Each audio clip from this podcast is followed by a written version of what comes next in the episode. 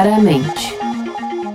Bem-vindos ao Claramente, uma série de podcasts de autoconhecimento do grupo Companhia das Letras. Eu sou Fernanda Pantoja, editora da Companhia das Letras, e eu e meus convidados falaremos sobre as últimas pesquisas científicas que tratam de temas que nos afligem diariamente. Também daremos dicas de como tomar melhores decisões na vida e nos negócios, tentar se organizar no mundo atual, mudar hábitos ruins e muito mais. No programa de hoje vamos falar sobre vícios comportamentais. Em 2008, adultos passavam em média 18 minutos por dia em seus celulares. Hoje, a média geral é de 3 horas por dia. E pegamos nossos celulares em média 40 vezes por dia. Antigamente, o vício era basicamente relacionado a substâncias químicas: heroína, cocaína, nicotina, álcool. Hoje, a gente tem o fenômeno do vício comportamental o que é um vício comportamental? Passar horas mexendo no celular, passar semanas sozinho no quarto jogando videogame, checar compulsivamente aplicativos como Instagram, Facebook, WhatsApp, passar horas e mais horas assistindo séries de televisão. Um estudo de 2011 sugeriu que 41% das pessoas têm pelo menos um vício comportamental, e certamente esse número deve ter aumentado. Segundo Adam Alter, autor de Irresistível, lançado pelo selo Objetiva, o vício comportamental consiste de seis ingredientes: metas atrativas que estejam só um pouco além do alcance, feedback positivo, irresistível e imprevisível, uma sensação de progresso e melhoria que aumenta lentamente, tarefas que se tornam pouco a pouco mais difíceis com o tempo, tensões não resolvidas que exigem solução e ligações sociais fortes. Apesar de sua diversidade, os vícios comportamentais de hoje incorporam ao menos um desses seis ingredientes. Estamos apenas começando a entender o poder desses vícios. Quando publicou a quinta edição do DSM, o Manual de Diagnóstico Estatístico de Transtornos Mentais, em 2013, a Associação Americana de Psicologia acrescentou vício comportamental à sua lista de diagnósticos oficiais. Especialistas em tecnologia descobriram que o ambiente e as circunstâncias da era digital são muito mais propensos ao vício do que qualquer coisa que os seres humanos tenham experimentado no passado. A lista é longa, muito maior do que já foi na história humana. Estamos apenas começando a entender os vícios comportamentais. Uma das coisas mais difíceis é o seguinte: é impossível prescrever abstinência tecnológica a alguém no século XXI a tecnologia viciante é parte do comportamento aceito de um modo que substâncias viciantes nunca serão. Para conversar com a gente hoje, convidamos a Brenda Fukuta, jornalista e autora do livro Hipnotizados: O que nossos filhos fazem na internet e o que a internet faz com eles, Kézia Cleto, editora da Companhia das Letras, e Bruna, assistente de projetos digitais. Primeira pergunta para vocês três. Vocês têm algum vício comportamental? E se disseram sim, por que vocês consideram esses comportamentos vícios? Brenda. É, ler vale, é, é, vício comportamental? Porque eu sou uma, uma leitora é, meio exagerada desde que nasci. Mas te faz desde mal? Desde que nasci, não que fui alfabetizada. Porque, porque tem, é sempre, tem que fazer mal. O vício é algo que... não, não faz mal. É muito bom. O vício comportamental é uma coisa que te traz algo negativo para tua vida. Talvez um pouco de mania de limpeza. e tecnologia? Não, eu não me considero, eu não acho que a tecnologia é um vício comportamental hoje. Acho que a gente está num processo de transição para descobrir onde é que a gente vai se posicionar. Né? Existem é, determinados usos da tecnologia que eu acho que são patológicos. Mas o, o que a gente está vendo hoje eu ainda não considero uma patologia, pelo que eu observo, pelo que eu leio, pelo que eu estudo sobre o assunto. E você, Bruna, você se considera viciada em tecnologia? É, eu diria que um pouco. Recentemente eu tenho até tentado dar um, um tempinho no, no, celular, porque eu percebo que tem atrapalhado, sim, a maioria dos, das coisas que eu faço durante o dia. Tenho colocado isso em uma posição que não deveria. Tenho gastado muito tempo com o celular. Queria usar esse tempo para outras coisas. O que, que você fez para tentar diminuir um pouco o uso do celular? Então, primeiro teve o um momento de eu, ter, de eu entender que eu estava passando dos limites, assim, porque a gente nunca acha que está passando dos limites, é normal ficar no celular. É, mas eu tenho percebido desde que eu comecei a semestre ano passado eu fiz TCC e eu precisava muito me concentrar. No momento em que eu tive que desligar meu celular e entregar para minha mãe, eu passava, chegava, eu tinha, eu tinha Olha, planos, planos. Entregar para mãe é Sim, eu tinha planos ambiciosos que eram chegava sábado, eu tinha sábado e domingo para fazer meu TCC. Eu desligava, entregava para minha mãe, eu falava me devolva às seis da tarde da, do sábado. E era esse o meu jeito de, de sair do celular e focar em coisas que eu precisava fazer. Acho que a partir desse momento eu comecei a entender como o celular atrapalhava. É, do dia a essas, dia. essas pequenas coisas do dia a dia, ou até grandes, e ficava empacando projetos e, e funções do, do dia a dia. Isso me deixou um pouco desesperada. E você, Késia? É, para mim, eu considero o celular também um pouco desse desafio de do que a gente considera. Assim, a, a ideia do vício, né, é muito assustador, parece muito pesado quando a gente fala ah, esse vício comportamental.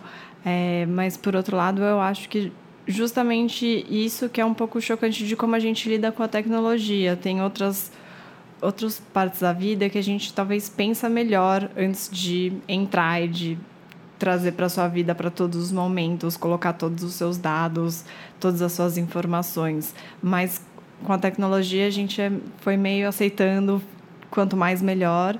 E aí agora a gente está num ponto de talvez parar para pensar do tipo que parte que me faz bem, que eu quero, e que parte que eu tô não, não, não escolhi viver, mas já tá faz parte da vida e a gente está nesse apego bem grande, né? A gente tem esses, esses aplicativos hoje que eles foram feitos, muitos deles foram feitos para a gente se viciar mesmo. E tem tem, tem, tem designers de videogames que tem jogos que eles não jogam. Tem um jogo chamado The World of Warcraft que eles que dizem que é considerado um dos jogos mais viciantes do planeta. O Instagram, como tantas outras plataformas de mídia social, não tem limite. O feed do Facebook é infinito. A Netflix passa automaticamente ao episódio seguinte. O Tinder estimula os usuários a ficar passando o dedo de foto em foto. Claro que esses aplicativos têm um lado positivo, mas as pessoas têm dificuldade de usar com moderação. Segundo um especialista em ética do design, o problema não é a falta de força de vontade das, das pessoas. A questão é que existem mil profissionais do outro lado da tela cujo trabalho é derrubar suas barreiras de autocontrole. No fim de 2010, Jobs, Steve Jobs contou ao jornalista do New York Times que seus filhos nunca haviam usado o iPad. Em que aplicativos, que aplicativos vocês sentem que vocês se viciaram por causa desses, desses designers malucos que falam, ela vai se viciar por isso, por isso, por isso, que recompensa vocês sentem que eles dão para vocês, que fazem com que vocês percam o autocontrole? Olha, eu sou totalmente adicta do Waze e do WhatsApp. E, mas por causa de uma coisa, para mim, muito clara, né? Eles facilitam demais a minha vida. O lado é, positivo, né? Muito bom o aplicativo. A partir do momento que você com, consegue é, controlar a ansiedade, no caso do WhatsApp, né? Que você fica ansiosa para saber, será que a pessoa é, leu, mas não quer responder agora? Que hora que essa pessoa vai me dar atenção? Ou quando você realmente precisa de uma resposta rápida e ela não vem. A, a, partir do momento que você consegue controlar isso, administrar isso, é, eu acho que virou um instrumento assim é, que me faria muita falta. É, é ele, para mim, é realmente o melhor, é, é, é, a melhor das redes sociais. Eu, eu trato o WhatsApp como uma rede social, embora seja algo privado. mas hum, as grandes redes que são Facebook, Instagram, Snapchat, de fato, todas são desenhadas desde o início para é, deixar a pessoa por mais tempo ali. E aí são feitas ferramentas, é, como o like, por exemplo, que faz com que a pessoa fique não só mais tempo, como mais tempo engajada. Né? Quando você aperta o botão do like, ou vários outros, é, várias, vários outros artifícios nas outras redes sociais, eles acionam o tal do sistema de recompensa, né, que é um mecanismo que a gente tem, que faz com que a cada conquista, cada coisa que nos faz, nos faz muito bem, sexo, doce, uh, o cérebro ganhe uma dose extra de dopamina, dopamina. que é aquele neuro, um dos neurotransmissores do, da felicidade ou do prazer, como dizer. E aí, claro que você quer, a partir do momento que você ganha essa dose extra de dopamina, que você fica num estado é, ideal, você quer repetir esse estado. E aí, é essa lógica que eles usam. Tem, é, eu li recentemente na revista Time é, uma entrevista com um, um dos criadores de uma empresa muito interessante, que é uma empresa feita para desmontar esses esquemas. Né? Então, são caras, dois neurocientistas que vieram é, do Vale do Silício, onde eles desenhavam sistemas de engajamento permanente, né, que eles chamam de tec tecnologia persuasiva. Que legal. E foram, acho que aos 30 e poucos anos, acharam que aquilo não era, não era bom para o mundo e decidiram fazer o contrário. Então, a empresa deles tenta é, desenhar ambientes que sejam muito legais, mas que não usem desses artifícios. Muito legal. Uh, por exemplo, Kézia, você usa muito o Instagram, ou WhatsApp, ou Facebook. Qual o aplicativo que você mais usa? É, de uns tempos pra cá eu tentei reduzir. Oh, eu uso todo bastante, mundo todo mundo tá tentando, reduzir. né? É, eu acho que ainda por conta de trabalho, coisas assim, acabo ainda usando bastante o WhatsApp. É, e também, aí tem horas que é vício, porque. E o que é te faz prazer. voltar todo o tempo pro WhatsApp, pegar o celular para olhar o WhatsApp? É, é um pouco dessa coisa da ansiedade, de você às vezes precisa de uma resposta rápida, tá esperando é, ali ter a notificação, a notificação, né? A gente vê cada vez mais aquele vermelhinho é, dispara coisas no nosso cérebro. É, é, curioso que no outro aplicativo de mensagem do celular que eu tenho, tá quebrado a notificação e tem uma mensagem. Tá, tá, permanentemente Caramba. com notificação. E eu é, ainda não cheguei ao ponto de consertar, de desinstalar, etc. E aí é engraçado porque vira e mexe. Eu sei que a notificação, que é, assim, o vermelhinho ali não é real, não é uma mensagem nova, mas mesmo assim eu me vejo clicando, porque é um design feito para chamar a sua atenção e para te deixar incomodado enquanto uhum. você não resolve, uhum. né? Nossa, isso da notificação é uma coisa muito séria. Eu só semana passada eu tenho uns três amigos que me falaram, que me deram a dica, porque eu tenho conversado sobre isso, de gente, eu preciso usar menos celular, me ajudem. E eles me deram essa dica de tirar as notificações. Isso é legal. Então você só tira e não fica lá aparecendo. Você entra, por exemplo, você vê de manhã, abre, vê todas as mensagens, ok, responde, uhum. é, vê no almoço e à noite, por exemplo. É, tira um pouco dessa ansiedade não ter as notificações. E é uma coisa muito simples, é só uma configuração no seu aplicativo. Exato. Só que a gente nem cogita o fato de chegar Tirar uma isso, mensagem, chegar uma interação no Instagram e você não vê, sabe? Uhum. Sendo que é uma coisa que não faz diferença, porque você vai demorar o quê? Quatro horas a mais? Três horas a mais para responder? Faz tanta diferença assim? Uhum. Aí acho que parte meio que dessa coisa onde a gente acha que deixou tudo muito mais produtivo, então a gente já que a gente consegue ter uma resposta imediata, a gente precisa. E raramente é o caso. É, claro que existe, podem existir casos e profissões, mas, por exemplo, a gente está fazendo é, livros o timing, o cronograma não é necessariamente, se não for nesse segundo, já era, né? Mas a gente começa a viver cada vez mais dentro de um ritmo que é, não, a pessoa ainda não me respondeu, ansiedade, problemas, precisamos correr atrás. E aí vira um vício. E aí, aí é que tá.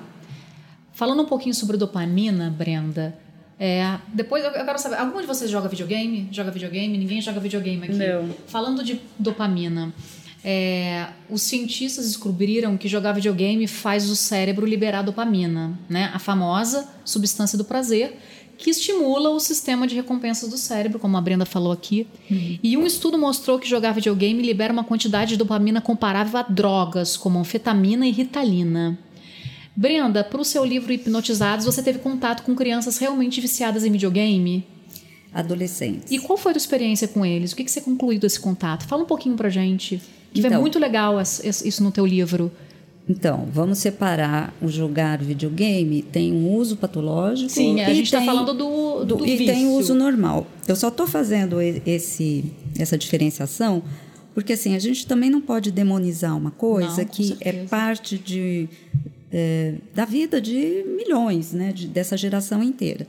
É, o, existe um, uma indústria inteira que é a do esportes que funciona bem e, e os caras que estão lá não são viciados ou não estão prejudicando a sua vida, é, embora usem aquilo como trabalho, joguem, sei lá, 20 horas por dia.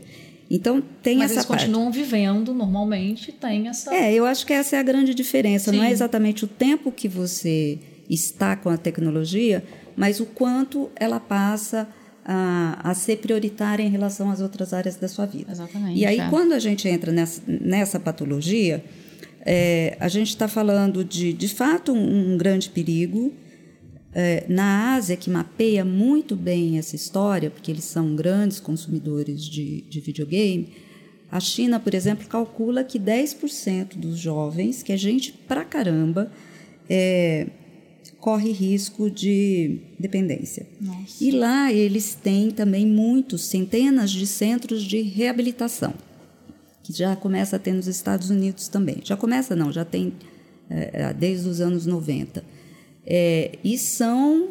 É, é uma coisa muito difícil, não sei se alguém já viu, tem um documentário muito legal sobre um desses centros. É um tratamento militar. Qual o nome do documentário, só para os nossos Eu, ouvintes eu não saberem? sei agora, mas daqui Depois a a gente eu coloca no, É, no, meu- link no- é, no- descrição. No, livro tem, depois eu, eu me lembro.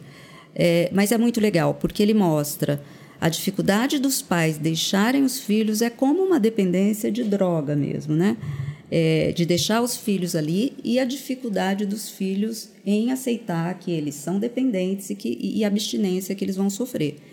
É, é, então, nesse sentido, é, é uma coisa bastante difícil, ah, tanto para pai quanto para o próprio adolescente. Quando eu entrevistei um, um desses adolescentes profundamente, é, ele tinha muita dificuldade de admitir que ele usava muito tempo ou que usava de uma forma que não era saudável. É, ao contrário, ele dizia que os, os amigos usavam de forma é, doentia, mas ele não. E de que forma doentia ele estava usando o videogame?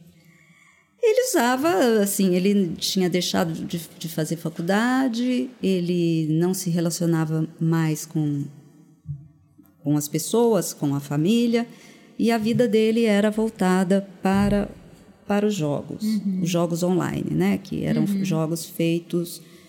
Que, é quando você entra na rede, tem outros jogadores de qualquer lugar do mundo e que jogam com você, são os amigos imaginários do, do, do videogame. É, e a- o, o corte eu acho que é sempre esse. Quando você passa a.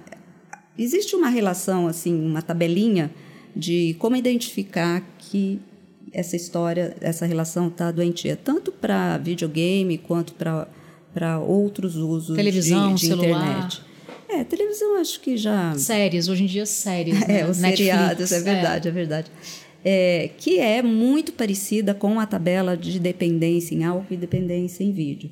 É quando você é, não- deixa, vai cortando pedaços muito importantes da sua vida, quando você começa a ter, é, se você é afastado do, do produto aí de, de dependência, você fica muito nervoso, tem uma alteração de humor muito forte.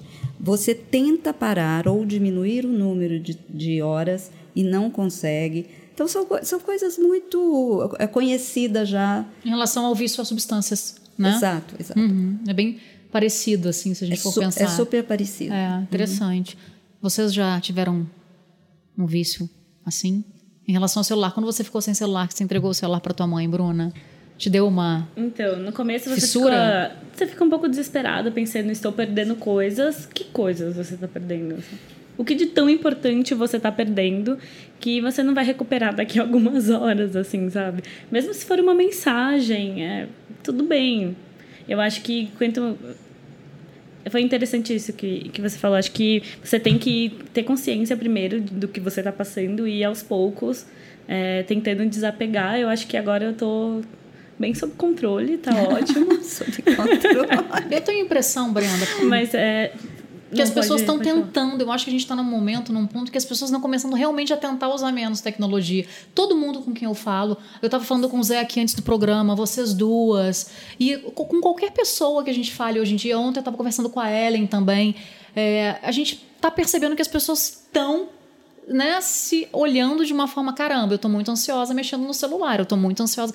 As pessoas estão se dando conta. Você não acha, Brenda? Eu acho, acho que essa é uma tendência, né, da gente tentar organizar melhor isso e, e o mais importante de tudo isso é assim, é muito difícil, como você mesma já falou, não é uma questão de força de vontade, porque você tem pela primeira vez um você tem um depósito de coisas tão deliciosas, né, que te oferecem entretenimento, ou te oferecem vídeo, te, te oferecem interação, informação, que é sensacional. Você agora vou ver o nome do documentário aqui na hora, né? Imagina, antigamente eu tinha que ir numa biblioteca, ou sei lá, perguntar para mil amigos. Sim. Então, é, é um contato com uma, um tipo de, de tecnologia de comunicação é, que para a gente é muito encantador.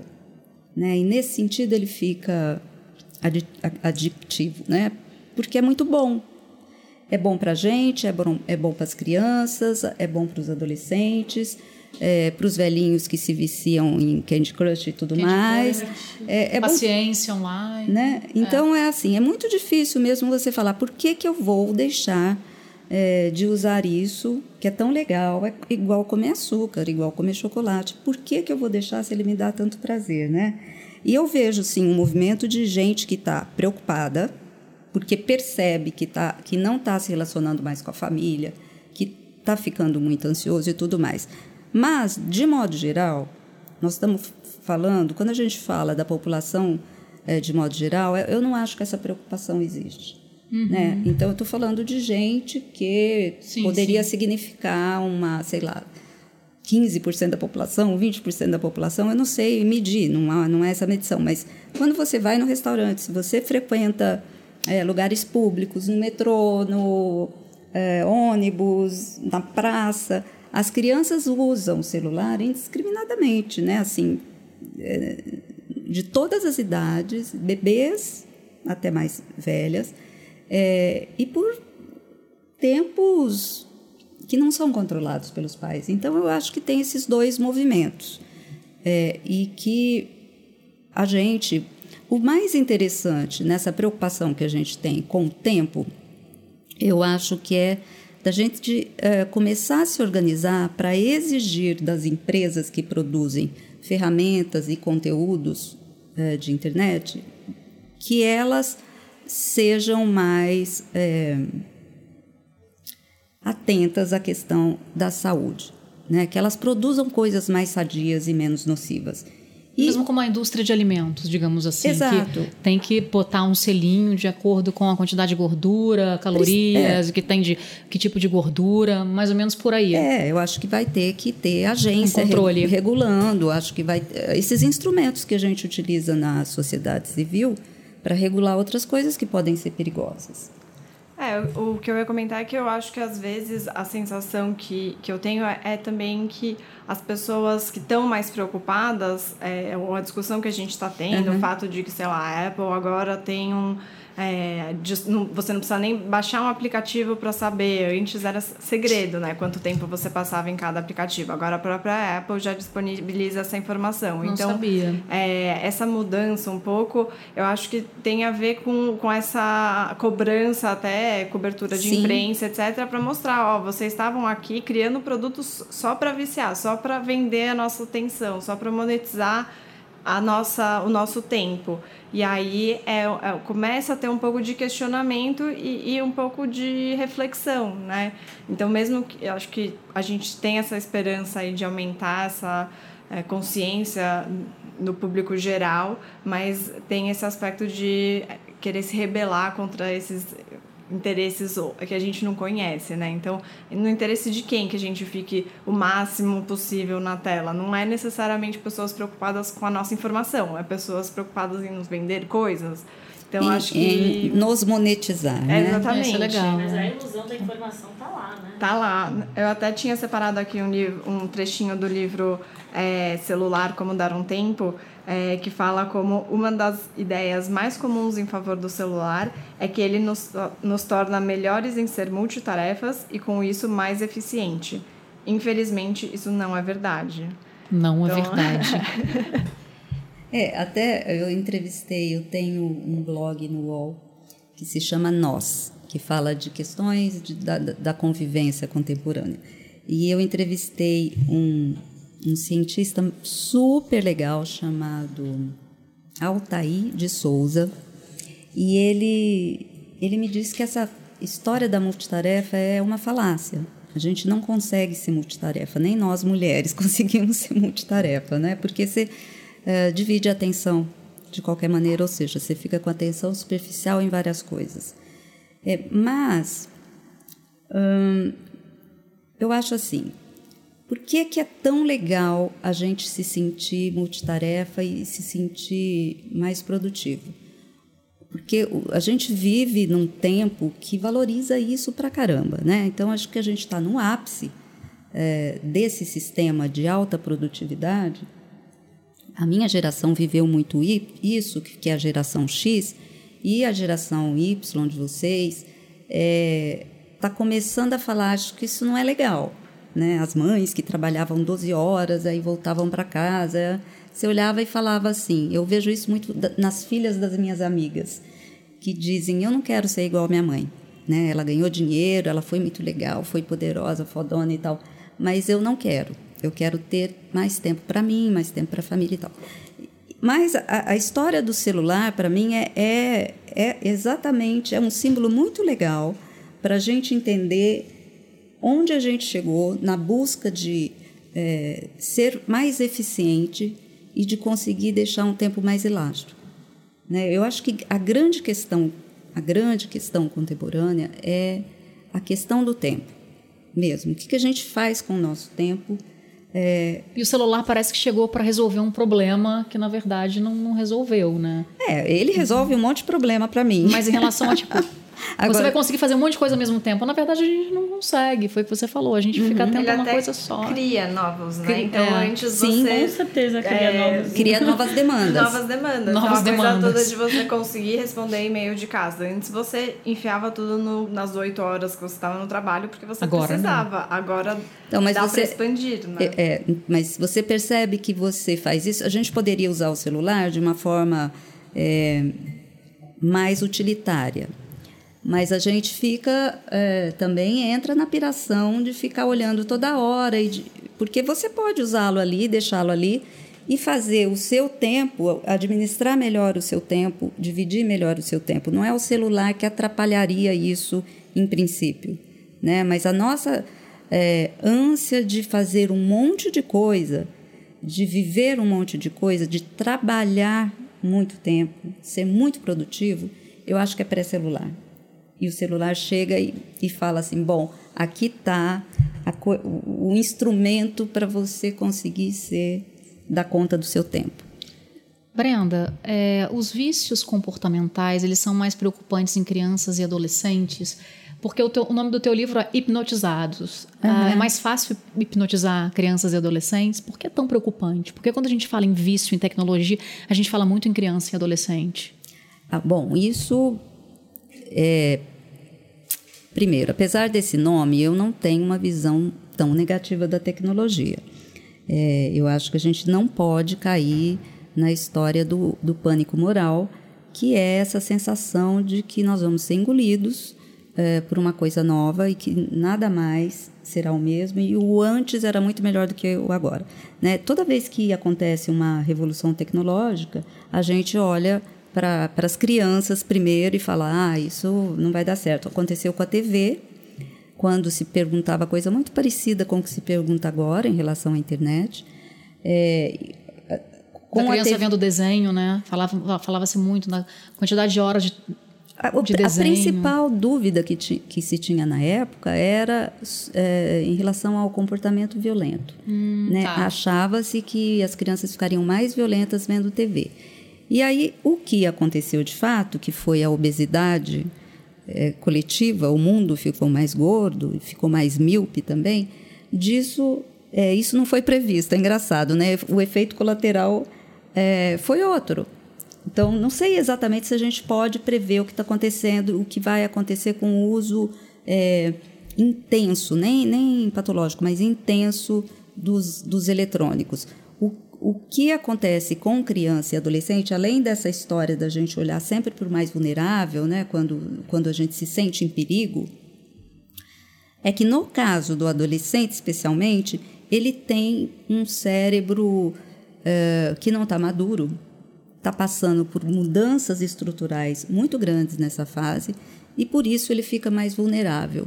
Mais vulnerável a um monte de coisa. Então, acontece, e eu conto nesse livro depois que eu conversei com, com neurologistas que eu estudei, porque eu sou simplesmente uma generalista, sou uma jornalista, e, e, é muito interessante saber que durante a adolescência, muito mais do que aquela ideia que a gente tem do, da, da, da, dos hormônios em, em batalha, né, os hormônios é, lutando ferozmente dentro do corpo, o que acontece é que há um descompasso, descompasso entre duas estruturas do cérebro. Uma que é a mais sofisticada, que é o córtex é, pré-frontal, que não está madura. Essa, esse pedaço do cérebro, que fica aqui atrás da, da testa, ele é o que tem o controle do impulso, é o que tem os pensamentos mais complexos, é, que antecipa consequências.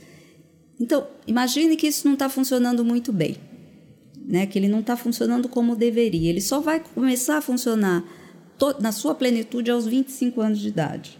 É o que os cientistas dizem hoje. Então, em princípio, o seu cérebro é adolescente até os 25 anos de idade.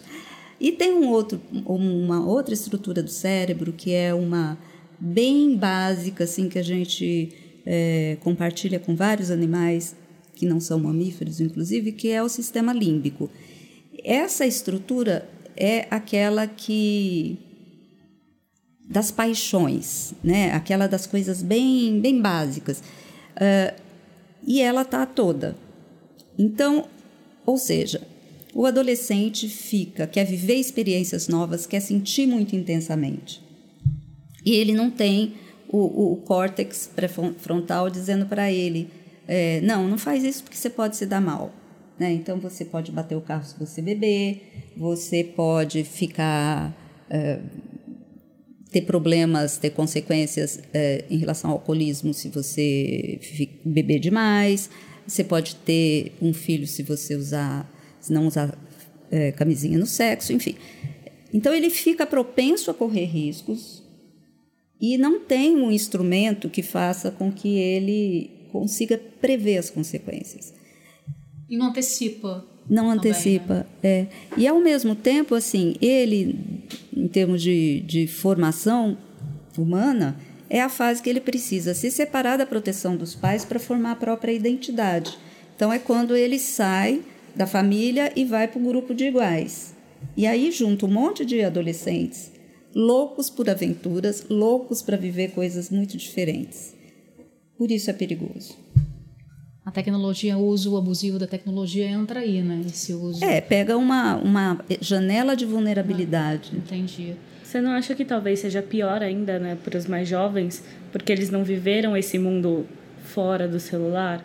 Porque eu fico pensando que, sei lá, eu tive meu primeiro celular com aplicativos quando eu tinha uns 18. Legal. Então eu sei como é. Até, sei lá, meu primeiro celular com ligação eu tive com 12, 13. Então eu tive esse tempo antes e eu, eu sei como é usa, não usar celular. Eu sei como é ver um endereço no computador e anotar no papel e ir. E eu sei me virar sem celular. Eu, eu percebo, eu tenho um irmão de 16 anos. Uhum. Então a vida dele, na, na cabeça dele, não existe uma vida sem celular. Dele e dos amigos. Eu percebo o uso que eles fazem é, é o dia inteiro o dia inteiro. Ele não consegue fazer nada fora disso. Uma lista de compras ele quer fazer no celular. Eu entendo que tem várias funcionalidades e tal, mas ele não entende a vida fora disso, sabe? Caneta, papel, olhar no olho, perguntar, sabe? Um endereço.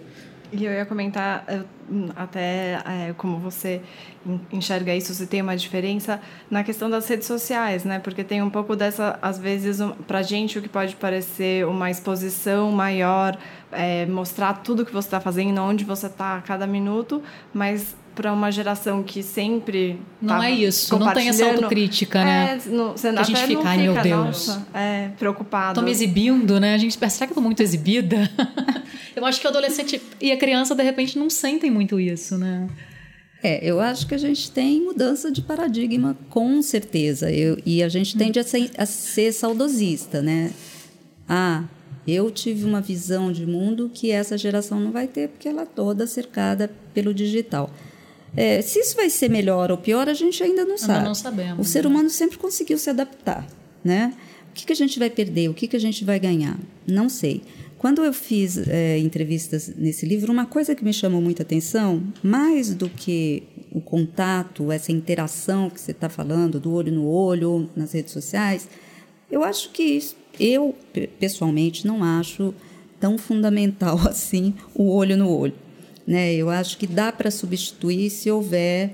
É, vai se achar uma maneira de construir um diálogo que seja verdadeiro, é, mesmo que seja digital. E uma coisa que me chamou mais atenção foi quando eu entrevistei um psicólogo que, que lamentava o fato da gente estar tá perdendo esse tempo ocioso. Tempo que a gente não faz nada, que é o tempo da introspecção e sabe-se que a introspecção, não fazer nada ou o tédio é o que leva a, a, a gente a ficar mais criativo, a buscar soluções. Né? Você, você olha o entorno, você não fica consumido por algo passivamente. Então, isso de fato, assim, a gente vai recuperar esse tempo interno de alguma maneira ele vai acontecer de maneira diferente do que acontecia antes? Vai ter um aplicativo para ajudar a gente a achar esse tempo interno? Já tem aplicativo para a gente fazer yoga, para a gente fazer meditação. Pode ser que aconteça, né? É, é, então, a questão das redes sociais é assim: também os adolescentes acho que chegarão a um, a um momento mais uh, ajustado do que esse, né? Assim como nós, eu acho que as mães elas são muito mais exibidas do que muitos filhos, para falar a verdade, né? Porque elas saíram é, publicando foto dos filhos desde bebê sem menor constrangimento, sem perguntar para os filhos se eles queriam. É, então a gente não, não, não, sabia das consequências. Eu não, eu odeio rede social, mas por uma questão da minha personalidade, né? Eu sou é, mais fechada, mais reservada. Mas eu vejo que as pessoas usaram isso assim sem ter consciência mesmo.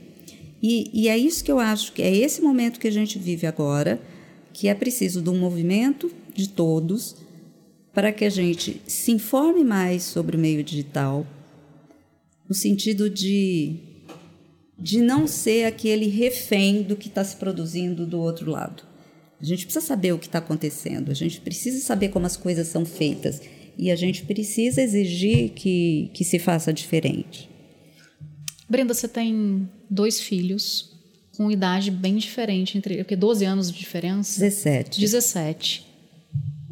Como é que é essa diferença? Porque um já nasceu com tecnologia, o outro não. Ele convivia mais com a família, o mais velho convivia mais com você? Olha. O mais novo. Como é que é essa diferença? É interessante, porque você tem dois filhos. Eu tenho de, duas gerações. Duas gerações. É, é, bem legal. E fez esse livro, escreveu esse livro. Como uhum. é que é, assim? Fala um pouquinho. Então, eu interessante. Escrevi, eu escrevi esse livro na adolescência do meu caçula, né? Enquanto o meu mais velho agora gira em torno de 30 anos. O meu mais velho nasceu nos anos 80, não é, não é tão longe da, da tecnologia, porque ele nasceu. Mas no... ele teve uma infância sem tecnologia. Adolescência não, também? Não, ele usava muito videogame. Mas celular, digamos. Assim. Não, celular não existia, é, mas existia. ele usava muito videogame. Então, a minha resposta vai ser ao contrário das suas expectativas. O meu filho mais velho, ele era ele dividia o tempo dele entre jogar futebol, ele era um menino muito de rua, e de jogar videogame. O meu menino mais novo é, é quem lê ele lê pra caramba, é, embora ele também seja muito fã de celular. Então são duas gerações diferentes que tiveram um contato diferente, mas na época o videogame já estava é, se apresentando como uma é, como um canto das sereias. Anos, assim. anos 80 Atari, né? Exatamente. Depois é vem Atari. Nintendo, Nintendo, né? Nintendo, PlayStation. É. É, quando ele era, tipo, tinha 10 anos, já tinha um monte de jogo legal. Você sente nostalgia da época que não tinha celular? Não, eu sou, eu adoro. Eu adoro o tempo que a gente vive. Eu vejo sinais muito, de muita atenção, de muito alerta, mas eu confio que a gente vai fazer alguma coisa para mudar essa rota. Você, Késia, fala, você acha que a gente está num caminho de mudança de rotas em relação aos vícios comportamentais? Ah, eu, eu acho que nessa assim quanto mais a gente discute mais a gente entende a gente tem a ganhar né então eu acho que tem essa esse processo de autorreflexão que a gente está vivendo agora um pouco depois de um primeiro boom de novidades queremos mais vamos todas as novidades é, que acho que talvez tenha chegado num, num momento tão intenso dessa coisa de muita informação, muita correria, que as pessoas talvez finalmente estejam questionando, né? Isso que a Brenda tinha falado de questionar como a gente passa o nosso tempo, questionar o que, é importante, se essa cultura de produtividade, eficiência é o que a gente quer mesmo, é o que vai melhorar as vidas ou se vai diminuir a qualidade. Então eu acho que todo esse debate é muito enriquecedor, assim, né? É, indo super ao encontro do que a gente falou aqui no programa, é, sobre. A Brenda também tocou um pouquinho nesse assunto no início, que os tratamentos para vícios em tecnologia, os vícios comportamentais, ainda são poucos e difusos. Tem na China vários centros, agora está começando nos Estados Unidos. E no Irresistível, citando de novo o Irresistível, do Adam Alter, ele escreve o seguinte. A resposta para as formas moderadas de vício comportamental não é a medicação. É alterar a estrutura de como vivemos, tanto no nível social como de forma mais estrita, à medida que construímos nossas vidas cotidianas. É bem mais fácil impedir as pessoas de desenvolver vícios do que corrigir maus hábitos instaurados. Sendo assim, essas mudanças não devem começar com adultos, mas com crianças novas. Os pais sempre ensinaram os filhos a comer, quando dormir e como interagir com outras pessoas. Mas a educação hoje é incompleta se não tiver lições sobre como interagir com a tecnologia e por quanto tempo. O que você diria para os pais, Brenda? Puxa, é, eu acho, eu concordo totalmente com a questão da. Os pais têm que assumir o papel de orientadores, de mestres dos filhos. E é, com a revolução digital, esse papel ficou, sim, difuso e ficou enfraquecido. Uma, porque eles próprios não sabiam do que se tratavam e estavam indo na, na, na correnteza. E segundo, porque criou-se aí uma falsa ideia de que havia uma geração que era uma geração é, premiada, a geração dos nativos digitais, que sabiam muito mais do que eles. Né? Pode até saber mexer num botão ou no outro, mas isso é bobagem. É, o que essa geração não sabe é são, são, são normas de comportamento, normas de convivência, é, distinguir o que é certo e o que é errado, como conversar com as pessoas, como não ferir as pessoas. É, é um, uma ética de convivência que os pais precisam transferir para o meio digital. Então, isso certamente é, os pais precisam assumir esse lugar e, mesmo achando que entendem menos que os filhos em termos de tecnologia, eles têm que se sentir seguros para pontuar o comportamento deles é, no digital. E acho que eles também têm que se alfabetizar digitalmente. Né? A, a gente não pode. Até para poder entender, para educar. Não, né? A gente não pode ficar, já que isso tudo é tão revolucionário, isso está fazendo uma transformação tão intensa nas nossas vidas, é, a gente não pode assistir isso sem é, ter um papel de ator, de protagonista, inclusive para exigir aquelas coisas que a gente estava conversando, para exigir legislação, é, para exigir é, que todos os organismos sociais nos ajudem a fazer essa transição né, para uma maneira saudável de, de usar a tecnologia. Agora, em termos básicos, dica básica que eu vou dar para os pais. Brenda, sempre no final do nosso programa a gente pede que os convidados deem dicas práticas para os nossos ouvintes. Brenda. Primeiras meninas. Com base em tudo que falamos, primeiras meninas? primeiras meninas. Bruna Brito, uma dica para o nosso ouvinte, nossos ouvintes. Um, eu diria tirem as notificações do celular. Boa. Eu sei que é complicado. Você vai ficar ansioso. prometo que vai, mas eu prometo que vai, vai ficar tudo bem também. Depois de um tempo você acostuma a usar eu acho que, pelo menos no meu caso, dos meus amigos, você acostuma a usar o celular como é, uma ferramenta e não como a parte principal do seu dia. Não é ele que está te levando, não é você é, ver notificação todo momento que aparece. É você de, dedicando o tempo que você tem ao celular. De manhã, ou na hora do almoço, ou à noite. Acho que tirar a notificação tira muito dessa ansiedade. Do WhatsApp também. E as pessoas, assim, eu conheço gente que não tem as notificações e que você eu por exemplo quando eu vou falar com essas pessoas eu já sei que a pessoa não vai me responder imediatamente. E tudo bem. Acaba a ansiedade do outro. É então também tem isso onde é meio vou escrever aqui quando você puder já cria essa nova maneira de interagir né? Você olha que fica... perfeito você ajuda seus amigos também ó. Adorei, exemplo adorei. comece pelo exemplo. Késia dica prática. É a minha dica vem do livro é, que eu citei antes que é celular como dar um tempo é, e nele a autora tem 30 dias, 30 passinhos para você rever a sua relação, né? E aí uma delas é deixar o seu carregador longe da sua cama, uhum, longe uhum. de onde você tá, que daí no fim o seu celular vira um pouco volta a, um, a talvez um telefone é, com fio, mais é, muito mais muito melhorado, com muita mais funcionalidade, mas que daí quem controla o quando você vai usar é você. Você fica um pouco menos é, em função do celular. Quem está usando quem fica bem mais claro. E você, Brenda? Bom, eu adorei as dicas. É, o mais importante hoje, o maior impacto que a gente tem na, na, na vida do adolescente e de algumas crianças com a tecnologia é, é a privação do sono, em termos de saúde. É, então, da, uma curiosidade, da televisão para cá, quando se criou o hábito de, de assistir TV para cá, dos anos 40 para agora, a gente perdeu uma hora de sono. O ser humano perdeu uma hora de sono em geral, que é bastante coisa. Uh, agora, eu acho que a gente deve ter perdido assim umas três, quatro, né? Porque em termos de adolescência, eles realmente não conseguem dormir cedo, levam o celular para a cama, são é, instados a, a, ficar ligados o tempo todo e depois tem que acordar cedo. Então, pra, e, e, e privação do sono na adolescência significa dificuldade de aprendizado, significa é, o começo de doenças mentais muito, muito sérias, né? É, então, eu acho que esse ponto o pai precisa ficar ligado. Eu sei o quanto é difícil. É, em casa, Prestar atenção nas horas de sono dos filhos. Exato. Em casa é, é, um, é uma super dificuldade, mas uma dica boa foi essa, é, que eu dou também. Tente carregar todos os celu celulares da casa num lugar Bem neutro, bom. tipo sala, cozinha e tudo mais. Dica valiosa.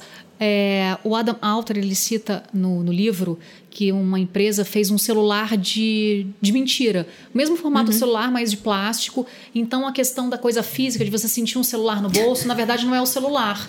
E parece que ajuda bastante. que você fica tranquilo que você está com o celular no bolso, mas na verdade não é não. um celular. Então essa é a dica. Façam, peçam para alguém fazer um celular de mentira. Imprimir numa impressora 3D. 3D, pô, perfeito. Gente, eu queria agradecer muito a presença de vocês. Brenda, super obrigada. Eu que agradeço, foi muito bom. Bruna, muito obrigada. Késia, maravilhosa. Obrigada, obrigada. de novo. obrigada, gente. Adorei. Tchau. Bom, gente, esse foi mais um Claramente, um podcast do grupo Companhia das Letras. Se você gostou, tem sugestões, dicas, quer falar sobre seus vícios comportamentais, manda um e-mail para a gente no rádio companhiadasletras.com.br. Na descrição do episódio, é, a gente vai ter uma lista com os livros citados durante o programa e o filme que a Brenda citou também. Até a próxima. Obrigada.